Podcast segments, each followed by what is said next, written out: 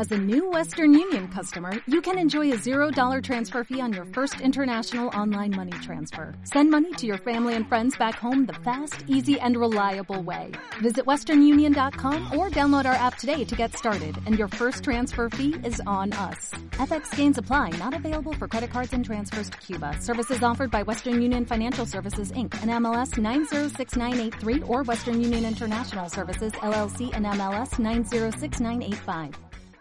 Si te gusta este podcast, entra en ivox.com y recomiéndalo. Así le ayudarás a que gane visibilidad en la mayor biblioteca de audio a la carta en castellano, donde además encontrarás centenares de programas de radio, monólogos, audiolibros, conferencias y otros muchos audios de diferentes temáticas. Ah, y recuerda que iVox es con V.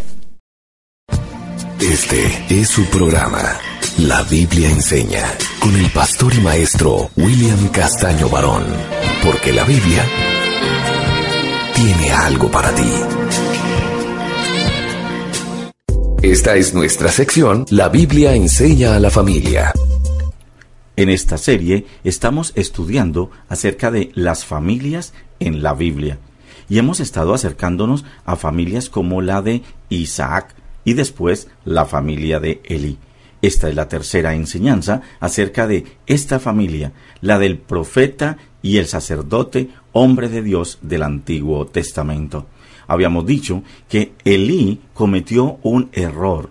Elí no les enseñó a sus hijos el conocimiento de Dios. En el primer libro de Samuel, en el capítulo 2, el versículo 12, claramente se nos relata que esta fue la actitud que asumió Elí. Siendo responsable de las cosas de Dios, no enseñó a sus hijos el temor a Dios.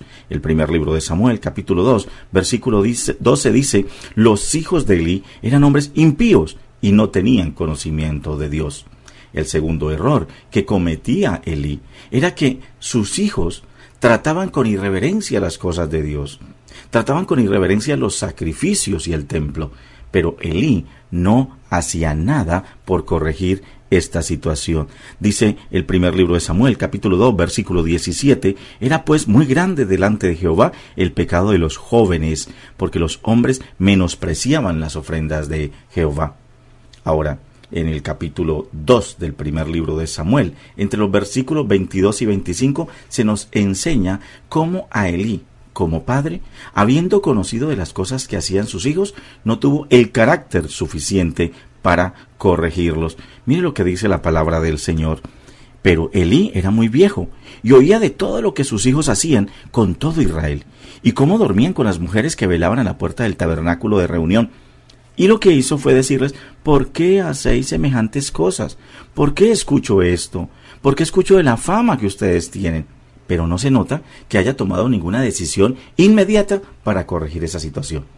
En nuestra segunda enseñanza estuvimos viendo también acerca de cómo Eli llegó a un punto donde reconocía, honraba, amaba y también trataba mucho mejor a sus hijos, dejando por fuera el trato, la reverencia, el respeto y la exaltación de las cosas de Dios. Es interesante que dice allí, el Dios le llama la atención. Primero de Samuel capítulo 2 versículo 29. ¿Por qué habéis hollado mis sacrificios y mis ofrendas? que yo mandé ofrecer en el tabernáculo. Y le dice a Dios, y has honrado a tus hijos más que a mí. Ahora, en esta tercera enseñanza, queremos centrarnos en cuáles fueron las consecuencias de esa actitud errónea y pecaminosa de este padre llamado Eli. Vamos a ver lo que dice el capítulo 3.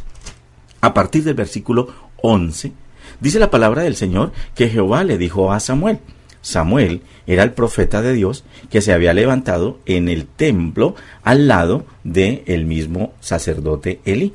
Es decir, conocía muy bien a Elí y conocía a sus hijos. Profeta Samuel viene por parte de Dios y le dice, He aquí, haré yo una cosa en Israel, que a quien la oyere le retiñirán ambos oídos. Aquel día yo cumpliré contra Elí todas las cosas que he dicho sobre su casa, desde el principio hasta el fin y le mostraré que yo juzgaré su casa para siempre, por la iniquidad que él sabe, porque sus hijos han blasfemado a Dios y él no los ha estorbado. Por tanto, yo he jurado a la casa de Elí que la iniquidad de la casa de Elí no será espiada jamás, ni con sacrificios, ni con ofrendas. Entonces encontramos aquí ya que la consecuencia natural de todo lo malo que estaba sucediendo se da. ¿Y cuál es la consecuencia natural? Que evidentemente Dios toma una decisión drástica. La decisión que Dios toma definitivamente es esta. ¿Cuál es? Pues va a juzgar la casa de Eli. Y ya no habrá sacrificio, ya no habrá ninguna expiación que pueda eh, superar o corregir eso. ¿Por qué? Porque Elí tuvo la oportunidad. Fueron muchos años en los cuales él pudo haber corregido esa actitud pecaminosa de sus hijos. Pero todo empezó cuando el texto dice que los hijos de Elí no conocían de Dios. Y la responsabilidad era doble, porque él era el padre y a su vez era el sacerdote del pueblo de Israel. Creo que aquí hay una enseñanza muy grande para nosotros como padres. Si usted es mamá, si usted es papá, sabemos que tenemos una responsabilidad muy grande. Que nuestros hijos conozcan, amen a Dios y respeten las cosas de Dios es en primera parte responsabilidad nuestra. Ahora, la iglesia nos colabora, la iglesia nos ayuda, pero no podemos entregarle a la iglesia la responsabilidad de que a nosotros nos compete. Es primeramente el hogar el que debe ser responsable, luego la iglesia. Ahora, decir que la sociedad o que el colegio o la escuela va a ayudarnos es muy complicado, porque allí antes, por el contrario, generalmente las cosas que se enseñan van en contravía de la ah, enseñanza correcta acerca de quién es Dios. Aquí viene el juicio de Dios. Él toma acciones drásticas para corregir el mal que se estaba presentando en el pueblo de Israel. Ahora, Dios toma acciones drásticas, pero Dios no lo hace sin haber primero corregido y sin haber primero llamado la atención. Y en los capítulos 2 y 3 del libro que estamos consultando, de primero de Samuel, es evidente que Dios ya le había dicho a que iba a venir algo muy trágico sobre su familia a causa de su actitud. Ahora, en el capítulo 4, a partir del versículo 12, vemos que empieza a cumplirse eso que Dios acaba de decirle a Samuel y que le ha transmitido al mismo Elí. Aquí empezamos a ver el desenlace fatal y trágico de lo que pasó en la familia. ¿En la familia de quién? En la familia de Elí a causa de su pecado. Y su pecado fue fundamentalmente no haber corregido a sus hijos, no proveerles el conocimiento de Dios y no haberlos estorbado cuando ellos estaban haciendo el mal delante de Dios. Mire lo que dice la palabra del Señor, primer libro de Samuel, capítulo 4, versículo 12. Y corriendo de la batalla, un hombre de Benjamín llegó el mismo día a Silo roto sus vestidos y tierra sobre su cabeza. Y cuando llegó, he aquí que Elí estaba sentado en una silla vigilando junto al camino, porque su corazón estaba temblando por causa del arca de Dios. Llegado pues aquel hombre a la ciudad y dada las nuevas a toda la ciudad, gritó. Cuando Elí oyó el estruendo de la gritería, dijo, ¿qué estruendo o alboroto es este? Y aquel hombre vino a prisa y le dio las nuevas a Elí. Era ya Elí de noventa y ocho años, y sus ojos se habían oscurecido, de modo que no podía ver. Dijo pues aquel hombre a Elí, yo vengo de la batalla, he escapado hoy del combate. Y Elí le dijo, ¿qué ha acontecido, hijo mío? Y el mensajero respondió, Israel huyó delante de los filisteos. También fue hecha gran mortandad entre el pueblo, y también tus dos hijos, Obni y Fines, fueron muertos. Y el arca de Dios ha sido tomada. Y aconteció que cuando él hizo mención del arca de Dios, Elí cayó hacia atrás de la silla al lado de la puerta y se desnucó y murió, porque era hombre viejo y pesado y había juzgado a Israel cuarenta años. Aquí se empieza a cumplir de manera trágica todo lo que Dios había dicho que iba a pasar. Esos dos hijos que habían asumido actitudes pecaminosas y que habían desconocido a Dios y que habían actuado de manera, eh, diríamos nosotros, en contraria a los preceptos de Dios, al hollar el templo de Dios y los sacrificios, y al faltar respeto a las cosas de Dios, ahora murieron en la batalla. Pero la noticia impactó tanto a su padre Elí, sacerdote del pueblo de Israel, que dice que cayendo de espaldas se desnucó. Pero no todo termina allí. Mire lo que dice también los versículos 19 en adelante. Y su nuera, la mujer de Finés, o sea, uno de los dos hijos de el mismo eh, Elí, Finés había muerto en la batalla. Y la esposa estaba encinta, estaba en embarazo, estaba cercana al alumbramiento.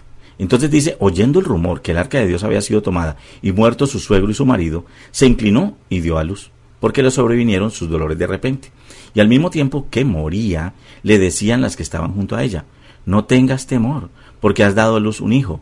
Mas ella no respondió, ni se dio por entendida, y llamó al niño Icabod, diciendo, traspasada es la gloria de Israel, por haber sido tomada el arca y por la muerte de su suegro y de su marido. Dijo pues, traspasada es la gloria de Israel, porque ha sido tomada el arca de Dios. Mientras ella moría. El texto lo que nos relata es que también se cumplió aquí. No sabemos acerca de la criatura, probablemente sobrevivió, pero ella murió. Aquí termina la historia trágica de la familia, de los hijos de Elí, porque todo empezó mal. Elí no les enseñó a sus hijos el conocimiento de Dios. Los hijos trataban con irreverencia las cosas de Dios. A Elí como padre le faltó carácter para formar a sus hijos y Elí honraba más a sus hijos que a Dios. Dios tomó acciones drásticas para corregir el mal que se estaba presentando. Y el resultado final es trágico para toda la familia. Que el Señor nos enseñe a nosotros a actuar de manera responsable, que como padres y como madres corrijamos a nuestros hijos, les enseñemos el conocimiento de Dios y que tengamos carácter para hacer de alguna manera que ellos no solo entiendan, sino que respeten las cosas de Dios. Y sobre todo, que estorbemos sus acciones pecaminosas. ¿Eso qué significa? Que llamemos su atención, que no facilitemos las cosas y ante todo, que siempre el Señor sea el primero en todo lugar. Porque cuando las cosas, las propiedades, las personas asumen que el primer lugar es para ellas y no para Dios, empezamos a enrutarnos hacia un desastre como familias. Que el Señor nos ayude, que el Señor nos bendiga y que el Señor nos enseñe cómo hacer que nuestra familia realmente honre y glorifique el nombre del Señor. La Biblia enseña. Porque el mundo a esta hora necesita escuchar la palabra de Dios. ¿No se merece tu familia lo mejor? Entonces, ¿por qué no los mejores huevos? Ahora, Egglands Best están disponibles en deliciosas opciones. Huevos clásicos, de gallina libre de jaula y orgánicos de Egglands, que ofrecen un sabor más delicioso y fresco de granja, que le encantará a tu familia. En comparación con los huevos ordinarios, Egglands Best contiene la mejor nutrición como 6 veces más vitamina D, 10 veces más vitamina E y el doble de omega 3 y B12. Solo Egglands Best. Mejor sabor, mejor nutrición, mejores huevos. Visita egglandsbest.com para más información.